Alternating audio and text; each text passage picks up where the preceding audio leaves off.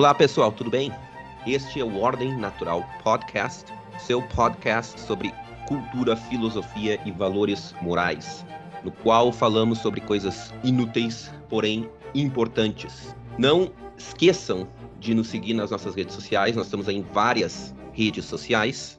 Estamos no Instagram, no Telegram, no Twitter, no Facebook, no YouTube, no Rumble, no Getter, uh, no Anchor, no Spotify, Apple Podcasts. Estamos aí então em várias plataformas, né? Ou seja, várias opções aí para vocês nos acompanharem. Por favor, nos sigam lá para que a gente consiga é, continuar fazendo esse trabalho. No episódio de hoje, nós vamos. Hoje é o episódio oitavo da série que a gente está fazendo uh, sobre o poder de Bertrand de Juvenel.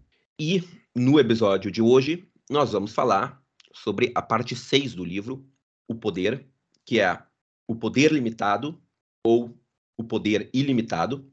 E vamos falar sobre os capítulos 15, que é o poder limitado, e o capítulo 16, o poder e o direito. E com base na nossa leitura desses capítulos, a gente uh, várias né, é, questões foram uh, suscitadas, né? Mas em especial a gente escolheu duas questões para discutir nesse episódio. A primeira é: é possível limitar o poder sem uma ordem moral duradoura baseada na sacralização dos costumes ou na crença da origem divina dos direitos? Ou seja, existe uma forma secular ou laica de limitar o poder? E a segunda questão é por que a moderna noção de direitos naturais é inferior à noção antiga de direitos. Eh, desculpa. Por que, porque a moderna noção de direitos humanos é inferior à noção antiga de, de direitos naturais? Então, são essas duas questões que a gente vai, uh, sobre as quais a gente vai refletir. E, mas antes, nós vamos, como, como de costume, nós vamos fazer aí um breve resumo né, desses dois capítulos para que vocês consigam né, entender, né, uh, em linhas gerais, sobre o que esses capítulos se tratam e acompanhar a nossa discussão. E aí, Lucas, então, o que, que diz esse capítulo 15? Tudo bom, Adeloso? É, esse é um capítulo que tem uma reflexão bem interessante né, sobre é, basicamente já dando um spoiler do, da conclusão do capítulo, é, do porquê as tentativas modernas, e quando a gente fala modernas, a gente pode dizer assim, a partir ali é, da Revolução Francesa em diante, da, um pouquinho antes da constituição dos primeiros Estados Nacionais na Europa, né? É, por que, que as tentativas de limitar o poder a partir de então é, deram errado? Então, é, neste capítulo, o Bertrand Juvenel vai refletir sobre o modo como as doutrinas da limitação do poder estão relacionadas à difícil equação, né, difícil, o difícil equilíbrio é, em torno do duplo caráter do poder. O que é esse duplo caráter do poder? De um lado, o poder é uma necessidade social benéfica, porque é, ele é necessário para produzir uma ordem, e essa ordem os homens tiram algum proveito dela para a condução da sua vida, é, é, e da sua comunidade. Mas, de outro lado, é, o poder sempre representa um perigo monstruoso, né, que é a possibilidade sempre de ele invadir né, é, as liberdades e a vida é, e os negócios particulares das pessoas e se tornar um poder tirânico. Então, é, é, como é que a gente né, consegue produzir esse equilíbrio. De um lado, limitar o poder para que esse perigo se torne é, menor, mas ao mesmo tempo sem enfraquecê-lo ao ponto de é, ele não produzir essa necessidade social benéfica. E a gente se vê aí né, na, na luta de todos contra todos, para usar a famosa expressão de, de Thomas Hobbes. Então, o, o Juvenal irá argumentar que, na medida em que foram se abandonando as formas tradicionais de limitação do poder, e esse também é um equívoco da mentalidade moderna, achar que essa preocupação era inexistente no mundo antigo, uh, o Bertrand Juvenel vai dizer que é justamente o abandono dessas formas testadas e aperfeiçoadas ao longo da dezena de séculos né, de limitação do poder, de tentar, né, de tentativas mais ou menos bem-sucedidas de limitação do poder e adotando tentativas inovadoras de limitar o poder, o resultado foi o fracasso. O poder acabou não tendo limites, se tornando ainda mais ilimitado. Este fracasso, ainda segundo Juvenel, ocorre especialmente porque nas democracias modernas, ao contrário das antigas repúblicas, os poderes emanam de uma mesma vontade autoritária. Que vontade é essa? A vaga noção de vontade geral, naquele sentido russoniano, ou, é, de uma maneira mais simples e compreensível, a ideia de soberania popular. Né? Todo poder emana do povo é, e é exercido pelo povo, né? em nome do povo e tudo mais. Né? E para todo o esse, povo. É, e todo esse ideal construído das democracias modernas. É, nas antigas repúblicas, em contraste, é, havia realmente né, uma, uma real divisão do, de poderes, ou seja, existiam poderes fora da esfera é, é do poder político e não havia também essa ideia de uma vontade geral, né, una, indivisível dentro da sociedade. Então, o que, que acontece? Na democracia moderna, é, não existe nenhuma outra força fora do poder do governo para limitá-lo. Seja uma força intelectual, como os costumes ou a ideia de direito divino, seja a força de interesses materiais, de elites cujos os interesses não são reforçados pelo poder do governo. Muito pelo contrário, né? eles são enfraquecidos caso o governo avance. Então, o Juvenel vai descrever ao longo do capítulo as transformações sociais, políticas e intelectuais que conduziram à ideia do poder do governo como o único poder que expressa uma vontade acima de tudo e de todos, que é a tal da vontade popular. Assim, o direito só é legítimo, segundo essa visão moderna, quando ele emana dessa vontade, cujo representante, formulador, inter, intérprete e aplicador dessa vontade é o poder do governo, é os agentes do poder do governo, especialmente o parlamento.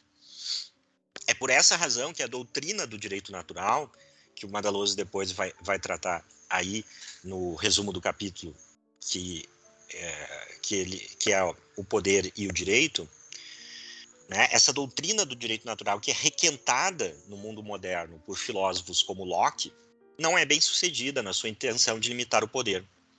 Pois o direito, que seria aquilo que limitaria né, a ideia dos direitos naturais como um direito que existe antes da ordem política, agora somente emana do poder.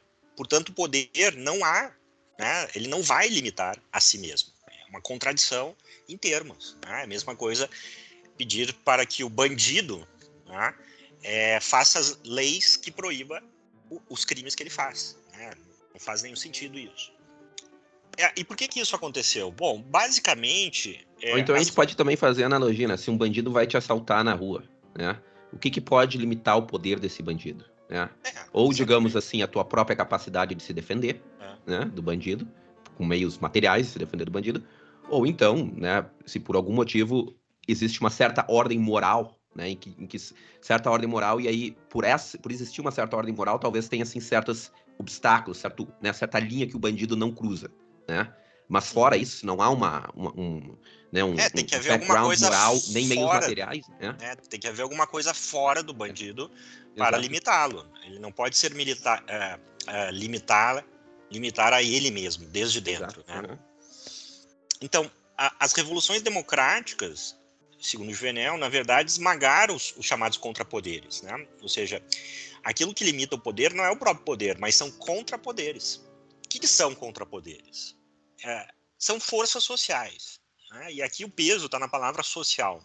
Ou seja, são grupos, mais precisamente elites, cujos interesses e privilégios, e aqui é muito importante falar que é justamente isso que define interesses e, e privilégios, né? particulares, que não coincidiam com aqueles é, interesses e privilégios dos agentes do poder, tá? que são os chamados contrapoderes.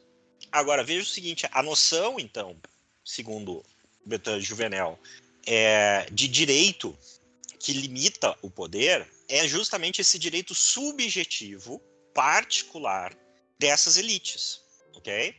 Esses interesses e privilégios particulares que efetivamente se estabelecem como contrapoderes, porque ao serem elites elas têm recursos, é, como armas, é, dinheiro, é outras pessoas, né? da, inclusive da sua linhagem familiar, para se impor contra algum assédio do poder político central.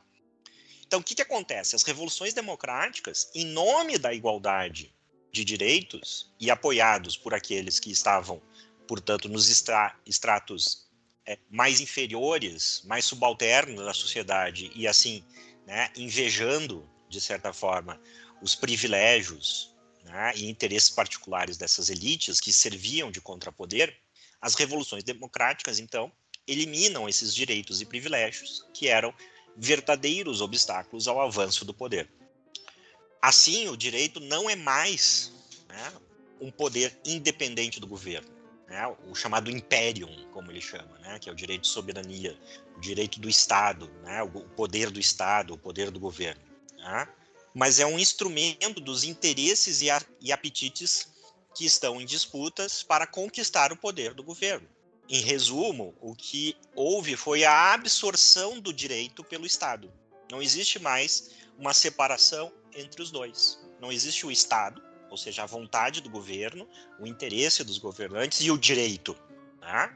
Só existe o direito porque existe o Estado. E isso fica talvez extremamente claro na filosofia política de Thomas Hobbes, onde ele diz que sem antes haver um soberano, não há direito. Há né, uhum. a lei do mais forte, a lei de, da luta de todos contra todos.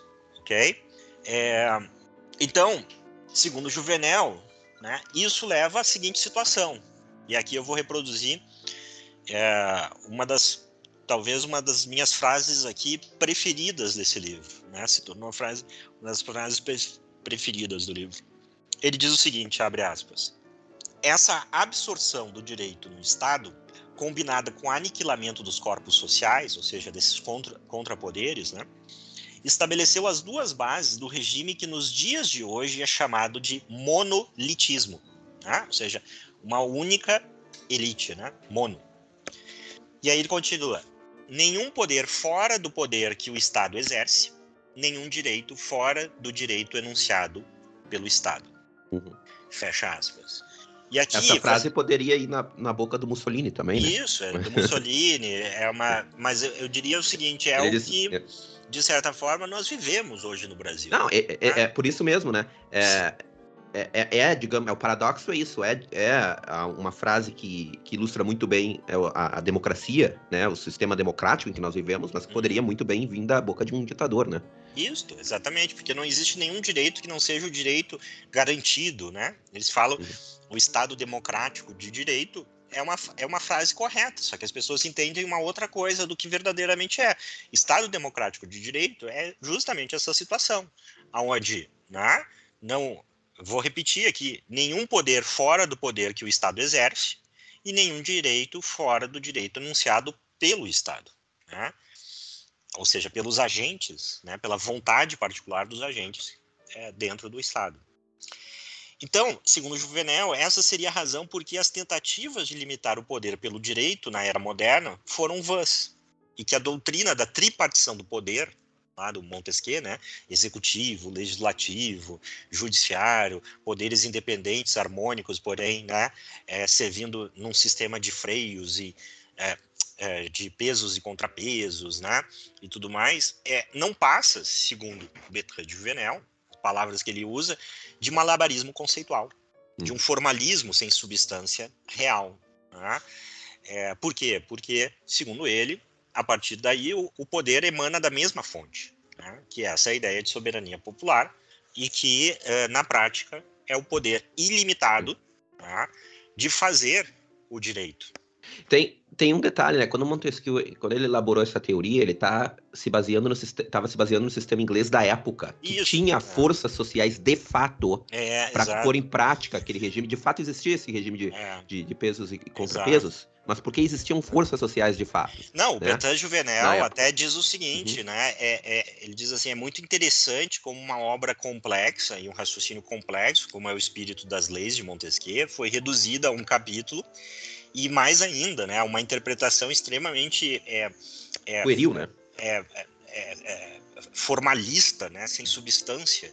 É, da tripartição dos, dos, três poderes, da doutrina da tripartição dos poderes, ou seja, é justamente isso que ele fala. Se ignora todo é, todas as condições sociológicas, histórico-sociológicas, para a existência disso, como se o mero enunciado da tripartição dos três poderes numa cartinha constitucional né, é, garantisse a existência é, desse sistema é, de facto, né, quando na verdade, é, sem os chamados contrapoderes, é, vira isso, vira um, um rito, um formalismo sem substância, uma coisa que está lá no papel, mas é, ela pode ser manipulada, evocada a qualquer momento, como a gente está vendo, inclusive, no Brasil hoje, né, para tirar direitos né, dos governados, para tirar toda sorte de, de, de direitos. Né? É, se você não consegue tirá-los através do parlamento, você tira através do judiciário, se não consegue através do judiciário, através do executivo e assim por diante. Então, na verdade, a tripartição né, vira canais pelos quais o, o poder se torna ilimitado né? É, porque se não vai por uma, uh, por uma via por um vai, por outra. vai por outra, exatamente, uhum. porque todos emanam da mesma fonte, da mesma concepção, tá? e esse que é o grande problema que o Bertrand Juvenel é, nesse capítulo analisa, né? É, através dos exemplos históricos e, e, justamente analisando todo esse processo e filosofia política que é, na era moderna falha em limitar o poder, né? e não encontra nenhuma solução efetiva. Mas então, o fato é que no final da era moderna existe essa esperança né, de limitar o poder através do direito. E aí ele, então, vai se aprofundar aí no capítulo que o Madaloso vai, vai resumir a respeito dessa relação entre direito e poder. O que, que tem para dizer aí para nós, Madaloso? Pois é. Então, nesse capítulo, o Juvenal diz que a questão central da ciência política é a supremacia da lei. É, ou seja, como fazer com que a lei sobrevive né, as, as eventualidades da, da política do dia a dia, né, as contingências né, da política, é, mesmo né, com uh, uh, governos caindo e outros governos subindo, enfim, né, ainda fazer com que ainda exista né, uma lei que paira né, sobre os diferentes governos e sobre o Estado de modo geral. Né? Mas, para a lei ser suprema, ela precisa ser antecedente ao Estado e ser superior ao Estado. Né? Ou seja, ela precisa estar enraizada nas crenças e nos costumes populares e ser considerada como intocável em seus aspectos essenciais. Ou seja, o que, que o Juvenal está dizendo? Está dizendo que a lei ela não pode ser apenas um instrumento da vontade do legislador, né? ou da soberania popular, ou da vontade geral, mas algo dotado de uma sacralidade, no sentido de que ela não pode ser facilmente alterada né? e, no, no, sentido, e no sentido de que, elas, de que a lei ela segue né, um, a, a, lei positiva, né, ela segue um código moral que está acima do poder e que não pode ser modificado ou abolido pelo poder, ao menos, né, pelo menos assim no que tange os seus aspectos essenciais. Né? Claro que a lei ela é mutável, no sentido de que sempre vão existir novas circunstâncias que necessitam de novas leis. Né? Nós vivemos, né, a, a, a, gente vive no tempo, né? no tempo tempo nada mais é do que a escala da mudança, né? Seja, então, óbvio que vai haver mudança, óbvio que a lei não pode ser imutável, é impossível que, ela, que exista uma lei e que ela não mude nunca, né? Mas né, essa mudança, ela tem que ser uma mudança, primeiro, gradual, né? Segundo, tem que ser uma mudança né, que não toque os aspectos essenciais da lei. Ela, ela precisa, mesmo assim, seguir um código moral, precisa seguir a lei divina, a lei eterna, e os costumes né, ancestrais precisam, né, apesar da mudança, tá preservados, né, estarem preservados em sua substância. E a autoridade ela só é legítima na medida em que ela segue e se subordina a esse código moral, né, na medida em que as leis promulgadas por essa autoridade refletem e seguem a lei eterna. E a mesma força, né, ele fala a mesma força que destruiu as, as autoridades sociais intermediárias, né, a gente, né, o, o Lucas mencionou um pouco sobre essas, essas autoridades sociais intermediárias, mas também a gente discute bastante isso nos outros episódios. Então, essa mesma força que é o poder, né, uh, também foi responsável por destruir a autonomia da lei, a autonomia né, e a soberania da lei. Ou seja, no mundo moderno, né, não existe mais soberania da lei. Não existe. Né?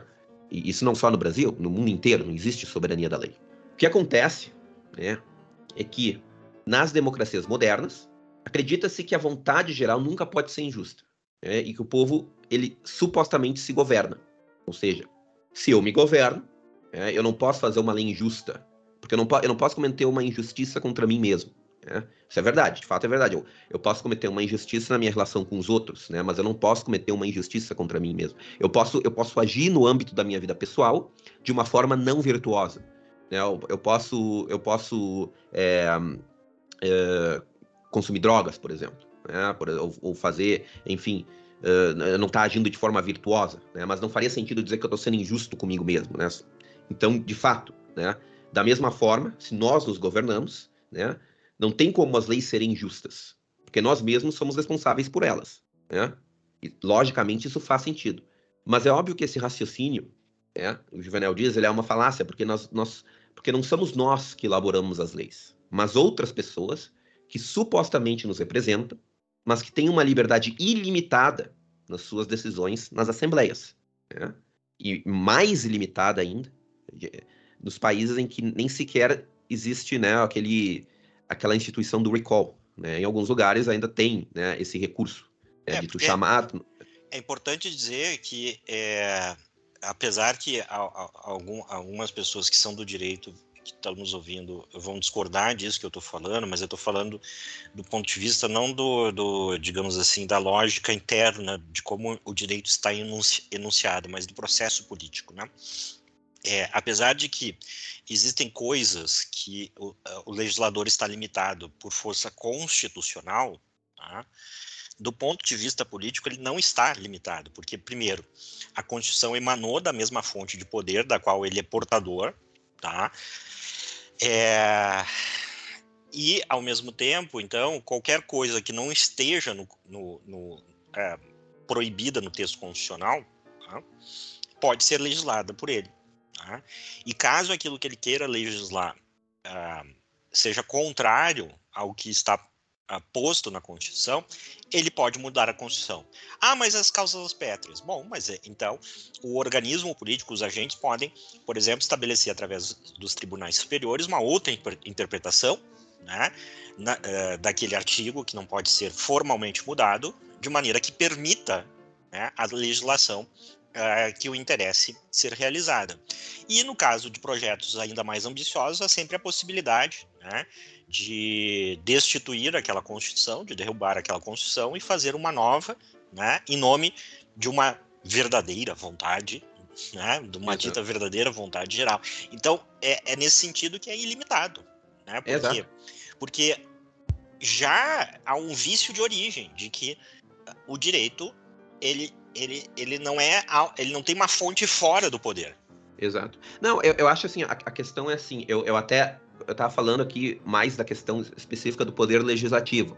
Mas claro, tu, tu, tu uh, ampliou né, essa, essa, essa questão né, do, do poder, da, né, do, desse mandato ilimitado que eles têm, né, mesmo a gente supostamente uh, nos autogovernando, né, para né, uma escala mais macro. Mas assim, de modo geral, o que eu posso dizer é, é, que eu acho assim, né, de fato, né, em 99% dos países, em 99% das épocas, o direito é, ele está subordinado à política. A política precede o direito e o direito ele é uma, uma justificativa né, a posteriori de uma decisão política já tomada anteriormente. O grande, assim, o grande, não digo objetivo, assim, mas talvez, assim, é o, o grande dilema né, da, da, da ciência política, né, ou da filosofia política, seria com, como que a gente vai fazer com que o poder se subordine ao direito, né? Essa é a questão importante. Claro, assim, no papel, né? No papel, o poder está subordinado ao direito. Mas Exato, isso, é mas isso, o que o é Bertrand Juvenel está nos apontando é que não, não existe uma saída política, e sim, entre aspas, uma saída sociológica. É só exato, exato. com a restauração é. dos contrapoderes, que você, ou seja, de um poder né, igualmente eficaz de grupos particulares fora do Estado, que você consegue é, limitar o poder através do direito, porque daí o direito vira o direito dessas pessoas. Exato, sim, exato. Uhum. É, e tem também, né, mas isso, isso não tem como ser restaurado, né, mas tem também a, a forma, das outras formas, assim, uma, a outra forma, assim, de, de fazer com que o poder se subordine ao direito é a, justamente uma ordem moral duradoura, né, e a sacralidade dos costumes antigos, né. Uh, então, é, essa, né, essas, essas também tem o fato né, de que essas pessoas, né, esses legisladores também são escolhidos por um, por um establishment que tem vários meios de manipular a opinião a opinião pública e mudar o curso da política, né? É, assim, então, né, não, não faz sentido dizer a gente se, se autogoverna. Isso realmente, na prática, não é assim. Né? Um, uh, e claro, né, assim, mesmo se nós tivéssemos uma democracia direta, né, o povo né, vota na lei, enfim, uh, primeiro, né, que tipo de questão, que tipo de, de, de, de, de plebiscito será feito é uma decisão do poder, né? Uh, então, assim, também nem, nem, nem se a gente tivesse uma democracia direta faria sentido né, dizer, ah, o povo se autogoverna, né? E também, claro, né, é, é claro que mesmo assim a minoria que teve a decisão derrotada por uma maioria, e portanto não foi autora da lei, né, digamos assim, é óbvio que essa minoria também pode ser injustiçada. Então, assim, por vários motivos, não, não faz sentido dizer que a gente se autogoverna. Né? Não, realmente, assim, uh, não, não faz isso realmente não faz nenhum sentido. Né? Não, não tem assim nenhuma justificativa da ciência política, da sociologia. É apenas assim uma palavra gatilho, uma palavra gatilho, uma justificativa para a expansão do poder. Né? Enfim, eu posso enumerar aqui, sei lá, não sei quantos, não, não sei quantos é, motivos, né, ou modos de ver a questão, ou, ou elementos assim que mostram por que a gente não se autogoverna. Mas enfim, aí aí o, o episódio tomaria um rumo diferente. Então, é, eu vou prosseguir aqui. Então, mas por causa dessas falácias, né, então se passou a acreditar que a lei, né, que por definição ela não pode ser injusta, né, porque é a expressão da vontade geral, da soberania popular, né, a lei, então, não mais representa verdades imutáveis e eternas, né, mas é um mero instrumento da, da vontade geral. Soma-se a isso o relativismo moderno, né, uh, para o qual não, não há certo e errado, né, bom e mal, né, uh, sendo tudo apenas né, relativo ao que a soberania popular deseja em determinado momento, né? É uma, uma questão de conveniência, né? Porque não há verdades universais, não há é, valores universais, né? Então a lei perde as suas raízes na lei eterna. Ela perde o caráter de sacralidade e passa a ser um mero instrumento do poder. Porque a vontade geral acaba sendo a vontade dos detentores do poder, porque não existe vontade geral, a gente não se autogoverna. Né? Uh, e aqui tem uma, uma citação que eu acho muito interessante também, né?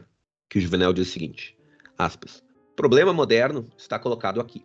A partir do momento em que não há mais direito intangível em suas partes essenciais, sustentado por crenças comuns a toda a sociedade, a partir do momento em que o direito, inclusive em seus aspectos morais mais fundamentais, é indefinidamente modificável conforme a vontade do legislador, não há outra escolha senão ou sua proliferação monstruosa e incoerente ao sabor dos interesses que se agitam e das opiniões que se insurgem, ou sua construção sistemática por um senhor que sabe o que quer e que submeterá duramente a sociedade às condutas que ele julga dever prescrever. Esse dilema é a consequência inevitável de dois fatos associados. Um livre exame desenfreado e sem método em relação a todas as noções fundamentais e o poder legislativo ilimitado. Né? Fecha aspas. O Juvenal encerra o capítulo mostrando como, nos Estados Unidos e na Inglaterra, o judiciário tinha a função histórica de defender o povo dos abusos do poder. Né? E é por isso que nesses dois países a liberdade floresceu, pelo menos por um tempo. Né? Agora não existe mais esse freio ao poder. Agora, em todos os lugares do mundo ocidental, o judiciário se tornou um instrumento do poder. Né? Ou seja, agora o judiciário não nos protege mais contra o poder, o judiciário é o poder, né? é parte do poder. Né? Mas nesses países o judiciário até, até certo tempo, né, durante um certo tempo, garantia a liberdade, porque existia uma concepção diferente da lei, como um código fixo que deve ser modificado apenas em circunstâncias excepcionais.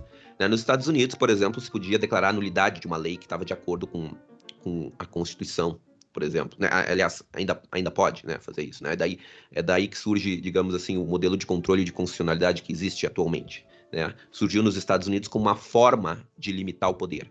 Né? Na Inglaterra, também, é, é, assim, uh, o parlamento né, tinha mais, digamos assim, liberdade de ação, o parlamento inglês, do que né, o, o, Congresso americano, historicamente. Né? Mas mesmo assim, o judiciário também né, serviu como um, um, instrumento durante muito tempo na Inglaterra de limitação ao, ao poder legislativo do parlamento, né? Uh, ao, ao, poder do executivo, digamos, mais, né? O poder legislativo do parlamento na Inglaterra ele estava mais, mais, mais limitado né, por uh, uma crença comum, né, de que existia na sacralidade das leis ancestrais. Mas, de modo geral, né, o judiciário historicamente teve essa função, principalmente nesses dois países. Né? Em outros países ocidentais, em certa medida, mas principalmente nesses dois. Agora, né, não, não tem mais essa função. Agora o judiciário né, é parte do poder. Né? E isso é realmente né, um, um problema, né, um problema que uh, uh, realmente eu não vejo como uh, ter solução, porque, como o Lucas mesmo disse, né, se o poder, poder tenta avançar pelo legislativo não dá, executivo não dá, agora vai pelo judiciário. E não há ninguém, né, não há nenhuma força, nenhuma força social, política, né, que faça essa defesa né, dos, dos interesses diversos da sociedade contra o avanço do poder. É, é, a pergunta que eu me coloco primeiro é essa, né? Ou seja, é, nós temos hoje uma noção de direito que é uma noção é, de que o direito emana do poder. Né? Inclusive isso está arraigado na cabeça das pessoas, né? O que, que eu quero dizer com isso? Quando eu tenho um grupo é, que sente, né? e aqui independe da, da, do estatuto moral dessa reivindicação e desse sentimento. Né? Não vamos entrar aqui nesse debate. Mas quando eu tenho um grupo na sociedade que sente que seus direitos né, estão sendo violados é, por parte é, do sistema, né, então em vigor, é, ao que ele recorre? Ele não recorre a um, a, um, a um poder paralelo. Ele recorre ao fato de que, seja através da concorrência eleitoral, seja por meios coercitivos, ele quer tomar o poder para que este direito que ele sente que não é reconhecido e que ele é portador seja então executado. Ou seja, os próprios mecanismos de resistência ao poder né, não são mecanismos de resistência à ampliação do poder, e sim a uma disputa perene no direcionamento do poder para determinados direitos que, na verdade, se tornaram é, traduções, eufemismos para vontades, para, para vontades, temperamentos, enfim. Né? E aí entra essa ideia né, de que o direito, é, é, e essa é a nossa mentalidade hoje, o direito é algo relativo. Tá? É, vem do temperamento, do estado atual é, das coisas, dentro de uma sociedade, etc. Tá? E não é, de uma fonte, é, vamos colocar assim, não humana né? ou seja, de uma fonte é, que está fora né? e, dos seres humanos é, e das suas vontades particulares. Né? É, é, por isso que eu coloco em questão se é possível essa ideia secular né? de direito, ou seja, o direito é apenas uma convenção ou é, digamos assim, algo que vai sendo des descoberto né? Como se descobre as leis da natureza através da razão científica. Tá?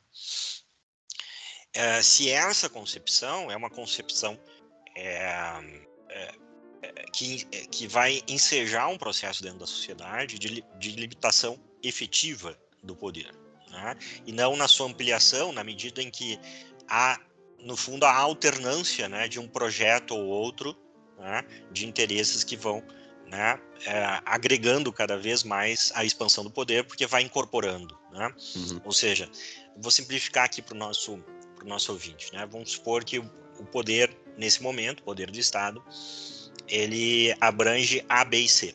E aí eu tenho um grupo que entende que, na verdade, deveria haver o direito é, D, né?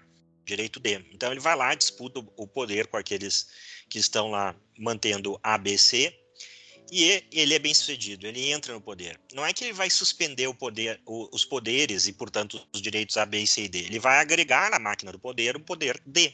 Né? Ele vai colocar mais um elemento tá? e, portanto, expandir o poder. Né? E vai reforçar a ideia tá? que é comum a todos a esses que disputam o poder de que o direito só emana do poder e nunca fora né, do Estado, fora do poder. Então a gente tem uma situação difícil, porque é, quando eu perco essa ideia de que né, é, o direito é algo produzido né, pela o simples confronto né, é, dos interesses dentro da sociedade, que nunca são muito permanentes e que eles podem a todo tempo estar inovando, né? É, segundo a agenda do dia, a percepção né, de que se descobriu algo que ninguém mais havia percebido antes uhum. dentro da sociedade, nos coloca nesse eterno relativismo, porque é isso que também as pessoas não entendem, né? A ciência, ela é em si uma, né? Então quando a gente diz assim, ah, não, mas daí nós temos a ciência para descobrir, né, qual é, digamos assim, as regras de direito que devam subsistir universalmente na realidade, né? É, o grande problema desse raciocínio é que o conhecimento científico, por princípio, ele é um conhecimento provisório. Né? Isso é muito fácil de a gente perceber nas ciências sociais, porque as ciências sociais lidam com uma realidade que é essencialmente mutável, né? É, e é perceptivelmente variável, né? É, quando nós, que é o fenômeno humano, né? que é essencialmente histórico, cultural, mas mesmo do ponto de vista do conhecimento, veja o seguinte, não da natureza do objeto, tá? mas do, é, do conhecimento científico, é, mesmo nas ciências naturais. Né? Ou seja, que, quando a gente olha para a história da ciência, o que nós vemos não é, digamos assim, a permanência de, de, de, conhe, é, de conhecimentos né? mas sim há, há, sempre a expansão e a reformulação ou abandono de teorias e explicações que antes, no passado, eram consideradas verdadeiras. Não há nenhuma ciência, química, física, etc., que não passe por isso. Né? Nenhuma ciência empírica. Né? Então, esse projeto secular né, ou laico né, de que existe um direito que pode ser formulado por uma laicidade, etc., né, e uma ideia de, de, universalismo dentro de uma diversidade, ele é ilusório. Por quê? Bom, a chave para a gente responder o porquê disso e por que eu sou cético em relação à capacidade de, é, de limitar o poder pelo direito, quando o direito é concebido como algo a, ou a ser descoberto cientificamente, que é um pouco essa tradição positivista e em certa medida até um pouco marxista, né? É, ou então que ele é relativo, né? Que ele é uma convenção que deve se adaptar aos tempos e às, às demandas é, de cada momento da sociedade e das condições que ela vive naquele momento. Né? Quando nós concebemos o direito né, dessa forma, no fundo, a gente perde aquilo que é o requisito para que, de um lado, o, o direito seja compreendido como algo que efetivamente vai desencadear limites ao poder e, ao mesmo tempo, reproduza uma ordem dentro da sociedade que limite o poder. Né? O Bertrand de Juvenel vai falar o seguinte, né? qual é, ou seja, o que, que ancora o poder verdadeiramente? É uma comunhão de crenças dentro da sociedade. Né? É, então, eu vou, eu vou pedir licença aqui para uh, ler aqui uma, uma parte do Bertrand de Juvenel, cuja conclusão é a seguinte: quando não há unidade moral dentro da sociedade, tá, o poder avança, uhum. invariavelmente. Se não há unidade moral, o poder avança. Então, o que, que ele quer dizer com isso? Ele vai dizer o seguinte: abre aspas, a coesão necessária da sociedade não pode ser promovida apenas pelo poder, ou seja, ela não né? Não pode ser promovida pelo Estado, pelas ideologias políticas, pelas vontades políticas, né? Este tem necessidade de que haja uma profunda comunhão de sentimentos enraizados numa fé comum, que se traduz numa moral incontestada, que sustenta um direito inviolável. Tudo isso deve estar fora do alcance do poder.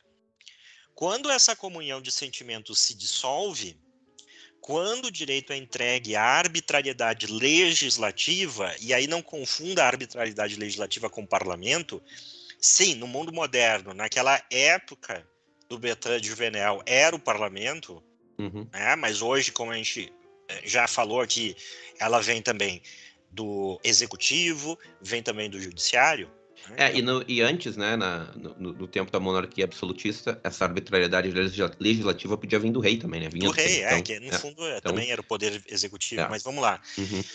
É, quando o direito é entregue à arbitrariedade legislativa, então o poder não apenas pode, mas deve se estender, porque ele precisa restabelecer, por uma intervenção contínua e geral, a coesão comprometida. Né? A coesão que foi comprometida justamente porque ninguém mais tem uma fé comum. Uhum.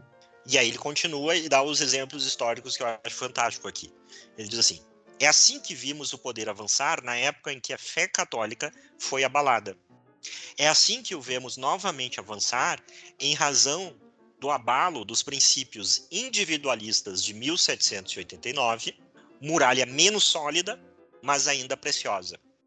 Ou uhum. seja, né, eu posso reduzir isso à seguinte conclusão: quando não existe uma moral inquestionável, duradoura, o poder avança. Por quê? Justamente por aquilo que eu falei lá no início do resumo do, do meu capítulo. Né? O duplo caráter do poder. Né? Ou seja, o poder ele é necessário, ele é uma necessidade, uhum. porque ele produz uma ordem. Só que ele só pode produzir essa ordem sem representar um perigo de tirania quando essa ordem, de alguma forma, é pré-existente ao poder. E o poder somente assegura essa ordem. E, portanto, está submetida a ela. E essa ordem pré-existente só pode ser uma ordem moral duradoura, que historicamente ela está baseado em uma das duas coisas ou muitas vezes nas duas coisas. No costume, na ancestralidade, na visão de que nós devemos olhar para o passado e sacralizá-lo para entender como nós vamos nos relacionar politicamente economicamente no presente e diante dos, dos desafios né, que vão se apresentando, e ou na ideia de que existe um legislador que é Deus.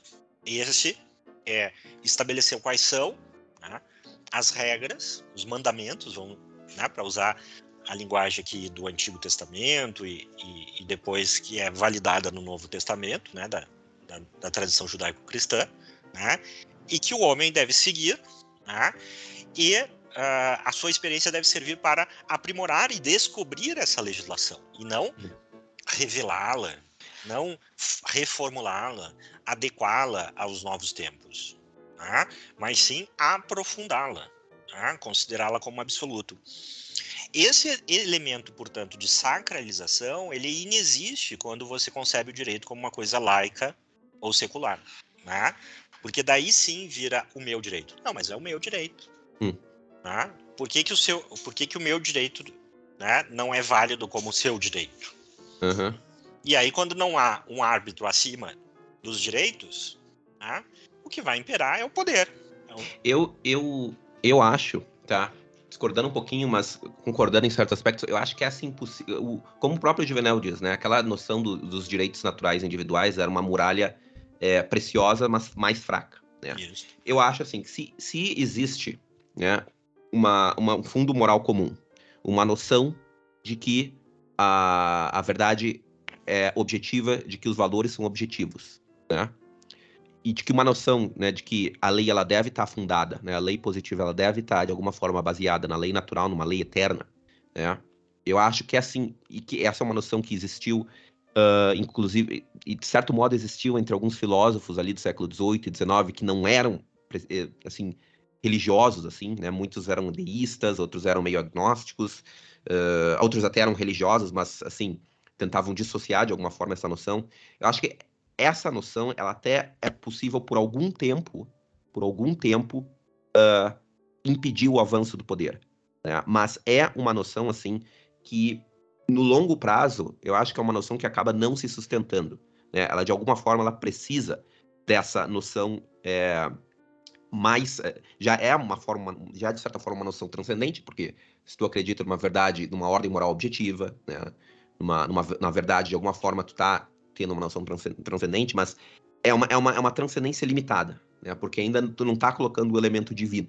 E no momento em que o elemento divino, né, uh, acaba saindo da questão, né, acaba saindo dessa, dessa, dessa foto, né, dessa noção, então, inevitavelmente, né, essa, essa crença é de que existe sim uma ordem moral duradoura, né, e uma e valores objetivos, ela acaba sendo enfraquecida. Então, acho que por um certo por um certo período, essa noção ela consegue se sustentar, mas acaba sendo um muro fraco e acaba, né, de, como a gente viu historicamente, né, o que aconteceu foi um muro, né, que talvez durou até um de forma de forma menos eficiente, conseguiu até certo ponto impedir o avanço do poder, né?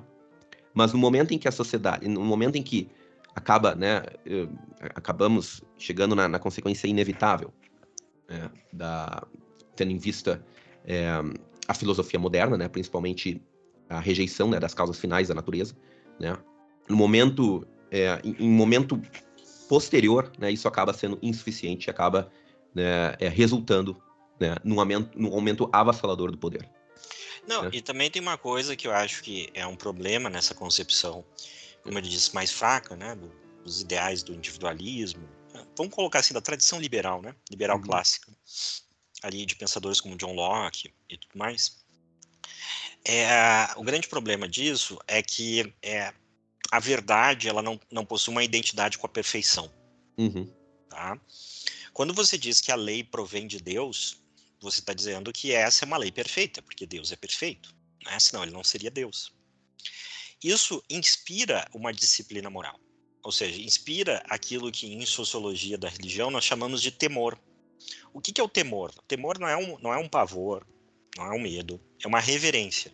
Uhum. Ou seja, não é, não é a lei que precisa ser transformada para se adequar à realidade, mas é a, é a realidade que precisa se adequar à noção divina e, portanto, perfeita da lei divina. Deixa eu colocar isso de maneira mais simples, indo para o âmbito individual. Tá? Não é a lei de, não é Deus que precisa se adaptar ao que eu sou. Sou eu que preciso me adaptar ao que de, a que Deus é e quer que eu seja. Ou seja, essa relação de reverência, né, de hierarquia, de que a lei realmente está acima, esse sentimento só existe se ele provém de uma vontade perfeita, inquestionável. Exato. Uhum. Quando você diz que ela provém dessa noção de indivíduo, você diz que ela provém do desejo humano, de uma certa dignidade de seres imperfeitos e que, de fato, ao longo da história, eles não são os mesmos. Eles não, mas, a, mas essa, essa, própria noção dos direitos individuais, né, ela vem, parte da noção da dignidade da pessoa humana, que é um conceito que parte né, da, da, noção de que o homem foi feito à imagem e semelhança de Deus, que Sim, é né, parte é. Né, do, do, do, da lei eterna do direito divino. Né? Mas veja que ela só, ela só, mantém essa, essa, concepção se você ainda reconhece que, é, vamos colocar assim, né, até é meio é, meio sacrílego o que eu vou falar, mas que Deus está na jogada. Uhum. Ou seja, foi criada a imagem e semelhança de Deus. Ou seja, que o homem foi criado por Deus. Uhum. Entendeu? Agora, se o homem não foi criado por Deus, acaba de novo, esse, o indivíduo se, não se torna fonte de é, reverência, de temor. Né? Porque daí está aberto a qual concepção de indivíduo. Ah, nós tínhamos essa concepção de indivíduo que abarcava esses e esses direitos. Mas agora, nessa geração que é assim, assado, assado, eles veem o indivíduo como é. Isso, isso, isso, isso, a dignidade humana. E depois, então a gente vai passando, uma, ou seja, não existe um ponto perfeito sobre, sobre, sobre qual todas as coisas devem convergir. Tá? E essa é uma crise, de fato. É. Né? Eu, eu tenho, assim, independente da discussão é, em si, né, da existência de Deus. Aqui eu tô, não estou falando como católico que eu sou, estou falando como sociólogo. Tá? Como sociólogo, me distanciando, é, eu vejo que não há possibilidade quando você é, retira Deus, como eu disse, da jogada. Tá? Quando você não tem uma, uma, um teocentrismo, vamos colocar assim. Né? Quando a, a ordem moral não, não, não advém né, de uma fé viva dentro da sociedade, ok? Bom, você depois pode argumentar, como nós vamos argumentar no próximo episódio, né, que podem existir interesses particulares, chamados contrapoderes, que eu já mencionei aqui, etc., que pela sua constituição eles podem eh, servir de equilíbrio, né, ao poder, mas veja, mas de novo, né, é, é facilmente derrotado, como no próximo episódio, analisando o capítulo sobre isso, a gente vai ver. Ele é por...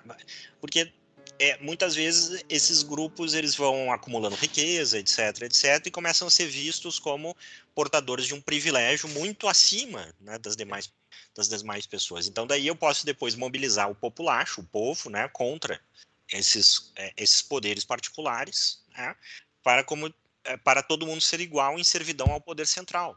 É. Então se não há né, esse ideal transcendente, perfeito, né, sob o qual a realidade deve se aproximar dele e não ele se aproximar da realidade, tá? nós caímos inevitavelmente no relativismo e inevitavelmente nós caímos nessa nisso que ele chama brilhantemente o Bertrand Juvenal, né, de absorção do direito pelo Estado, no Estado, uhum.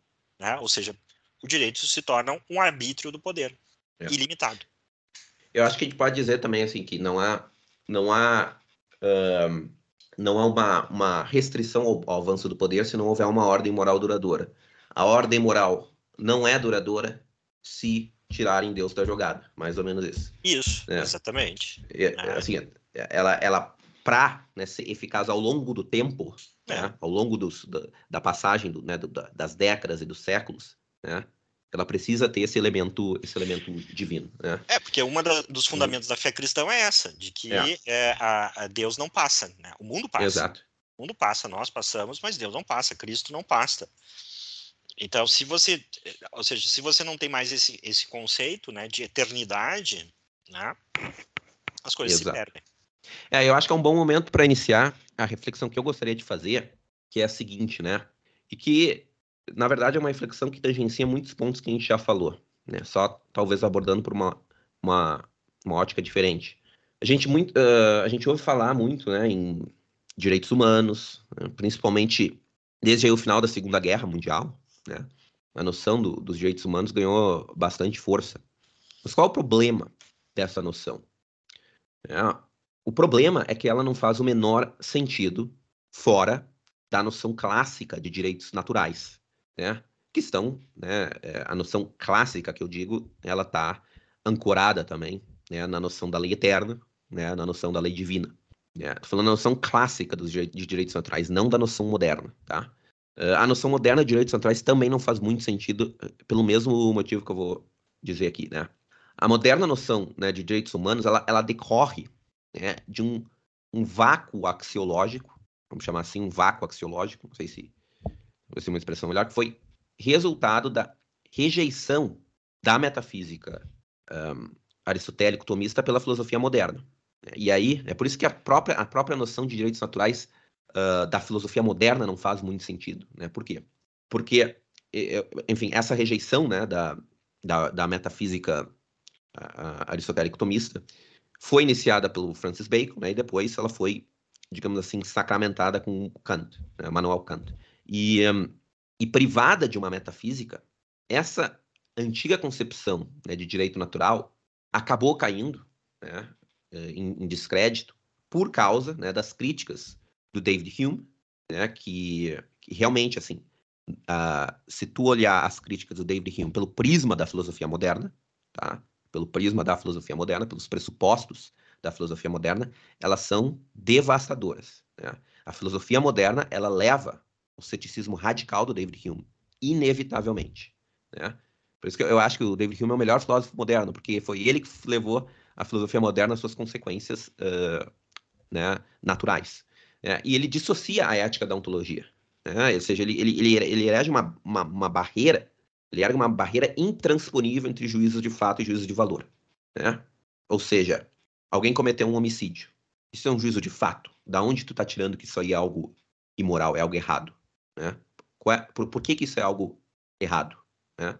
Se não há, digamos assim, uh, causas finais na natureza. Né? Por que, que isso é algo errado? Isso é um fato, né? um homicídio. Por que, que um homicídio é algo errado?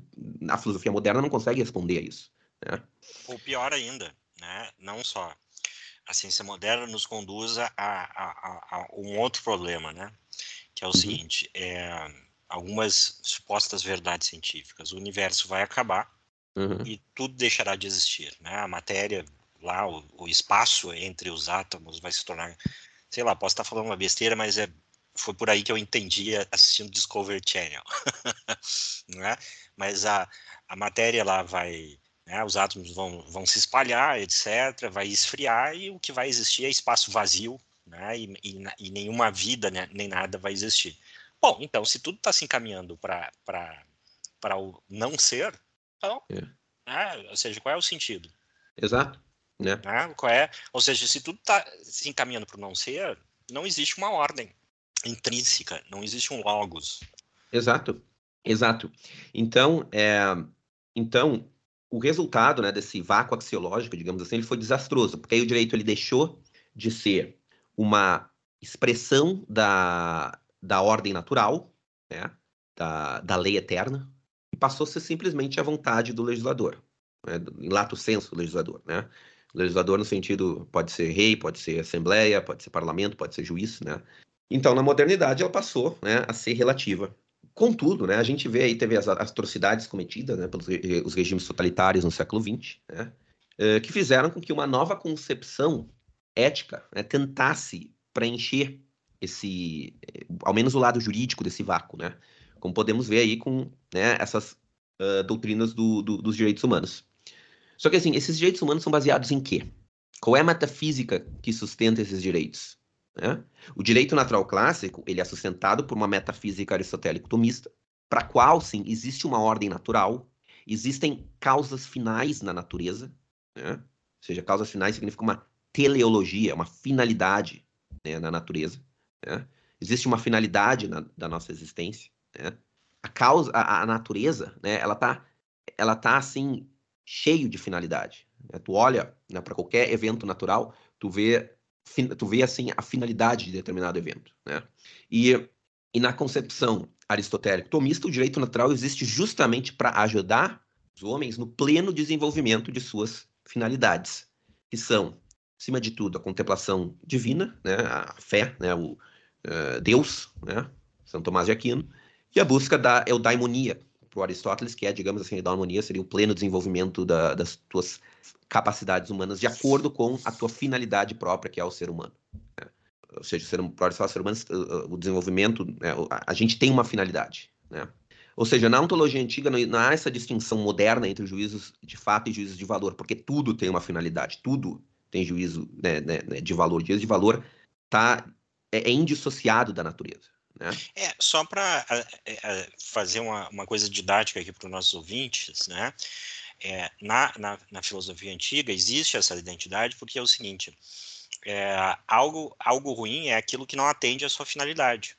Exato. É exato. aquilo que não cumpre a sua, a sua finalidade. Né? Então, ou você admite que tudo tem uma finalidade, e, portanto, daí juízo de fato juízo de uhum. valor possuem uma, uma uh, se não uma identidade, uma continuidade, né? é, ou se as coisas não têm finalidade, aí sim, então, Exato. Né, você não tem como, é, você não tem um critério fixo para determinar um juízo de valor. É para dar um exemplo pueril, assim, um exemplo só, por exemplo, para mostrar como, como de alguma forma na nossa linguagem, né, essa concepção clássica da, da finalidade indissociada, né, de algo que está uh, direcionado ao fim, de alguma forma, está ligado também à, à, moralidade, por exemplo. A gente vai pegar e dizer, ah, essa, é, essa, essa é uma faca boa. É bom é um juízo de valor, né? Uma faca boa é uma faca que, faca que corta bem, por exemplo. Uma faca que está de acordo, que está funcionando de acordo com a sua finalidade. É, por exemplo, só um, só um exemplo, né? Meio, meio, meio pueril, né? Mas que, mas que talvez, assim, dá, né? Uh, façam que o ouvinte entenda. O que é um homem bom? Né? Uma pessoa boa, boa no sentido moral, né? uma pessoa, né? um ser humano que desenvolveu as suas plenas capacidades de acordo com a sua condição própria, que é animal racional, né? humano. Né? Uh, mas então, na, enfim, na, na, na, Idade Moderna né, não existem causas finais, não existe o bem, tudo é relativo. Né? Por quê? Porque, assim, existem. Né, na, na, concepção antiga existiam as quatro causas aristotélicas, né? Causa formal, causa material, causa eficiente e a causa é, é final, né? A causa formal e final, elas foram é, varridos, varridas para baixo do tapete pela filosofia moderna como irracionais, ou seja, não existem finalidades na natureza. Né? Isso é coisa irracional. Então ficou a causa eficiente a causa material. Né? Então, se não há finalidade na natureza, né? se não há assim algo, né? algo uma, uma, teleologia nos processos da natureza, tudo é relativo. Né? Então, se tudo é relativo, né? baseados nesses pressupostos modernos, por que, que o ser humano tem uma dignidade? Né? Por quê? E as atrocidades, não faz, o ser humano, baseado na filosofia moderna, não, não faz nenhum sentido né, dizer que o ser humano tem uma dignidade própria. Né? Então, é, essas atrocidades aí dos regimes totalitários do século XX, que suscitou né, o surgimento dos, da, da, doutrina dos direitos humanos, é uma culminação inevitável né, desse vácuo axiológico deixado pela rejeição moderna da filosofia, né, da metafísica aristotélico-tomista, né, que acabou gerando, né, e aí no século XX acabou gerando apelos aí para um, um código moral universal né, e capaz de reunir, de, vincul... de, de, de, de, contemplar né, diferentes povos e culturas. Uhum. Né? E assim, ou seja, o que, que é o, é os, o que, que são os direitos humanos? São uma tentativa de reintroduzir no, no, no plano do direito internacional os direitos naturais, uh, uh, de, né, o direito natural clássico. Né? E mas, assim, sem essa é, metafísica. Sem essa, exato, sem essa metafísica. Uma tentativa de reintroduzir sem essa metafísica, e os teóricos dos direitos humanos eles tentam se desvincular né, dessa noção do direito natural. Né? Ao, ao o problema é que esse código de direitos humanos ele acaba sendo totalmente arbitrário. Exato, é isso que eu ia falar.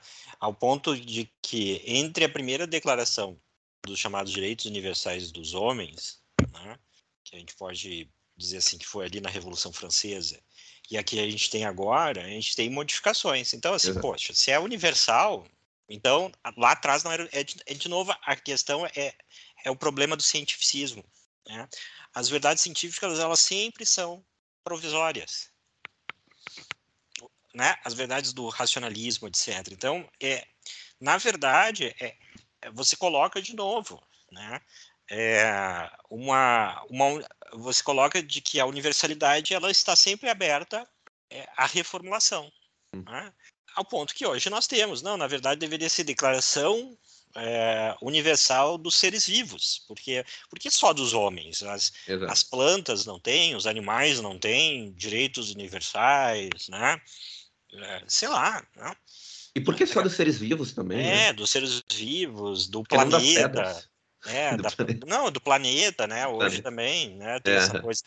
Então, é, então, assim, a gente acaba de novo entrando no mesmo pântano. Né? Qual é esse pântano? É o pântano de que o direito continua sendo formulado pelo poder. Continua sendo formulado, ele é absorvido pelo poder.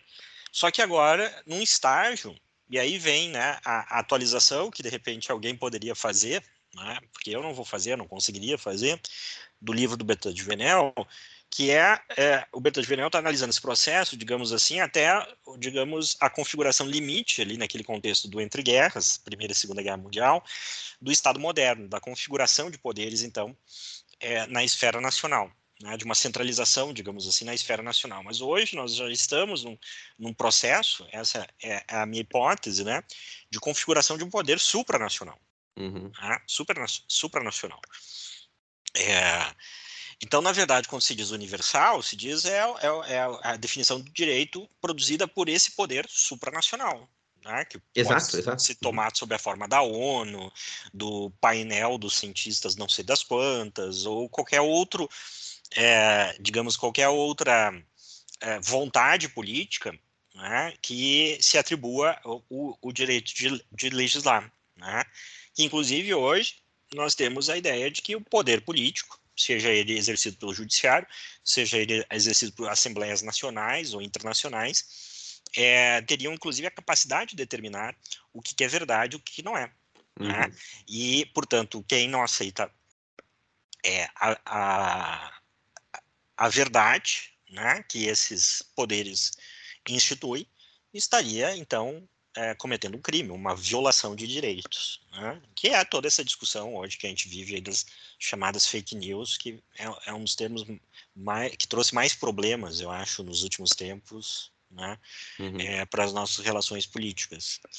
Então, eu vejo nesse sentido, né? O que está colocando é, é inferior porque ele, tá, ele não está baseado, de novo, na ideia de que exista uma ordem fixa no universo. Uhum. Né, que restabeleça a identidade entre finalidade, né? entre a finalidade de algo e o fato, né? Ou seja, entre juízo de fato e juízo de valor. Exato, exatamente. Não, e assim, eu, eu, eu, eu acho assim, é, eu, eu, acho assim, David Hume, né, um filósofo muito interessante, porque assim, é, realmente, assim, ele realmente está levando a sério a filosofia moderna, né? Ele está levando as suas últimas consequências. E ali o ceticismo radical do David Hume, né, que ele diz que chega a dizer que que não dá, que não, que, que a relação de causa e consequência, né, é algo que não tem como saber se é real ou não, né? É, é, ou seja, esse ceticismo radical, né, que leva, que, que é o ceticismo radical não só com relação à moralidade, né, não só com relação à moral, à religião, mas com relação à ciência empírica mesmo. Né? É um ceticismo total, total. Eu acho né, que esse ceticismo total, né, uh, é, explica muito a modernidade, né? Porque, assim, o, pelo menos assim, né, na, na, na, parte da moralidade, né? Porque se há um ceticismo com relação à moralidade, o que, que acaba virando, se não há, digamos assim, uma moralidade objetiva, né, o que, que acaba virando né, a moralidade? A moralidade são as agendas do presente. Né? A moralidade são os caprichos de quem está no poder. Né? O, o Foucault né, dizia que, que, que, a moralidade ela é uma, uma, uma imposição né, do, do, dos poderosos, do poder. Né? Uh, o Foucault, de certo sentido, tem razão. Não no sentido de que a moralidade ela é isso, mas no sentido de que a moralidade né, no século XXI acaba se manifestando dessa forma, acaba né, sendo na, se manifestando né, como né, o, a simples né, vontade do poder. De Quem alguém, tem mais poder, é. de alguém, exato. Quem tem mais poder está né, ditando o que, que é certo e o que, que é errado. Uhum. Né? É, de, certa, de certo modo, nós voltamos, e, e eu recomendo aqui para o nosso ouvinte, né, se não ouviu, ouvir o episódio onde a gente discute uh, o ensaio de C.S. Lewis, Abolição do Homem. É. Né? Uh, o que há é abolição no sentido negativo da palavra. Né? O homem é abolido. Né? Uh, na medida em que tudo pode ser moldado segundo alguma vontade de um agente poderoso. Né? Não existe mais uma natureza fixa, objetiva, né? se trabalha, não é que não exista, né, si, mas se trabalha com essa concepção e que, uhum. portanto, uhum. é, é, basicamente vira uma questão de poder, ou seja, quem é que define a realidade, quem é que define os direitos, quem é que define o que você é, é o poder. Mas também tem uma outra coisa, né? É, porque o que, que hoje é, é visto como um, como um absoluto. Né? E aí sim, é, isso leva a uma deformação, porque ele não é absoluto, né? mas é visto como. É o prazer, né? Uhum. é o que começa lá com a concepção utilitária, né? ou seja, é a felicidade. Qual é a finalidade da legislação? Garantir a felicidade. Né? e decorre também dessa dissociação da, é. da, da, da, filosofia moderna, né? Então, não existe valores é, objetivos, o único é, valor objetivo é o prazer, é, a, é a sensação, é exatamente a sensação. Então, é, ou seja, a todo tempo os direitos, é, a moralidade, ela é redefinida pelas concepções de felicidade né, de cada geração, de cada momento, né, é, a, a, cada ordem. E, e aí vem a, né, para usar uma, é, uma expressão da chave da, da filosofia cristã, né, é, o que nós entramos é num ciclo de soberba. Né? O que, que é soberba? De que é, não sou, é, de que eu é, eu deixo de ser criado à imagem e semelhança de Deus e passo a ser Deus. Eu crio, né, a uhum. realidade. Uhum. Eu crio a minha vontade é soberana. Né? Uhum. Então não é mais eu que tenho que me adaptar à realidade, né? Que tenho me, que, é, que tenho que me esforçar, me sacrificar, uh, me sacrificar para, para se configurar, né? em relação a Deus, mas é, né? É a realidade que precisa ser transformada para se adequar à minha, entre aspas, perfeição, né? A minha felicidade que é por ser felicidade, por me trazer é, prazer, é perfeita. Essa é, a mentalidade que nós homens temos, que essencialmente é uma mentalidade da, da, da soberba. Uhum. Né? As pessoas hoje abrem mão de tudo, menos né, do prazer. Né? Elas uhum. se sacrificam pelo prazer, né, sem, é, sem se questionar sobre a validade desse prazer. Uhum. Sobre uh, o valor. Por quê? Porque, de novo, não existe a ideia de que existe finalidade nas coisas, não existe, uhum. né, não existe a possibilidade de que aquilo que você sente como prazer, na verdade, é um vício, é algo que, inclusive, num certo sentido, lhe faz mal. Né? Uhum. É, então. É... Eu, eu, assim, eu também acho assim, que a finalidade do, do, do ser humano é a felicidade. Mas eu entendo a felicidade né, em conceito no, na, na, forma clássica. A felicidade, o que, que é? É o ser humano preencher todas as suas finalidades típicas de ser humano. Ou seja, finalidades morais, intelectuais, religiosas, né? É os poldaios né, é, é, aristotélico, digamos assim, que, que consegue atingir a excelência em vários campos. Campo moral, intelectual, é, é religioso. Hum. Isso é felicidade, né? Hum. Isso é, é verdadeira felicidade, digamos assim. Né? É, é um desequilíbrio, né? Nós estamos colocando é, na modernidade a nossa, o nosso norte é nos desejos, no patos, né? Na, nas entranhas, né? E, a, e a, as paixões, é, o patos ele muda, ele é instável. Né? Exato, isso que a gente hoje não tem uma ordem duradoura. Né? E sem uma ordem duradoura, não há estabilidade. Sem estabilidade, não há então, a formação de um, de um caráter, de um senso moral dentro da sociedade. E aí vira, né, é, a sociedade vira essa arena que hoje nós vivemos. Né? E, e, felicidade também como prazer e sensações subjetivas, sensações até psicológicas subjetivas, é. né? É, ou seja, a felicidade é, é, é, o problema do relativismo também. Né? A gente é, é, é um, veja que se a gente apelasse para o próprio senso comum, né, no sentido de bom senso, a gente perceberia como isso é frágil. Uhum. Né? É só você fazer um exame de consciência sério. Quantas coisas que você achava que era, digamos assim, o suprassumo da, da sua vida, né? e que ao longo do tempo se mostraram, à medida que você progride, assim se espera, né? que ao longo da vida você progrida, né?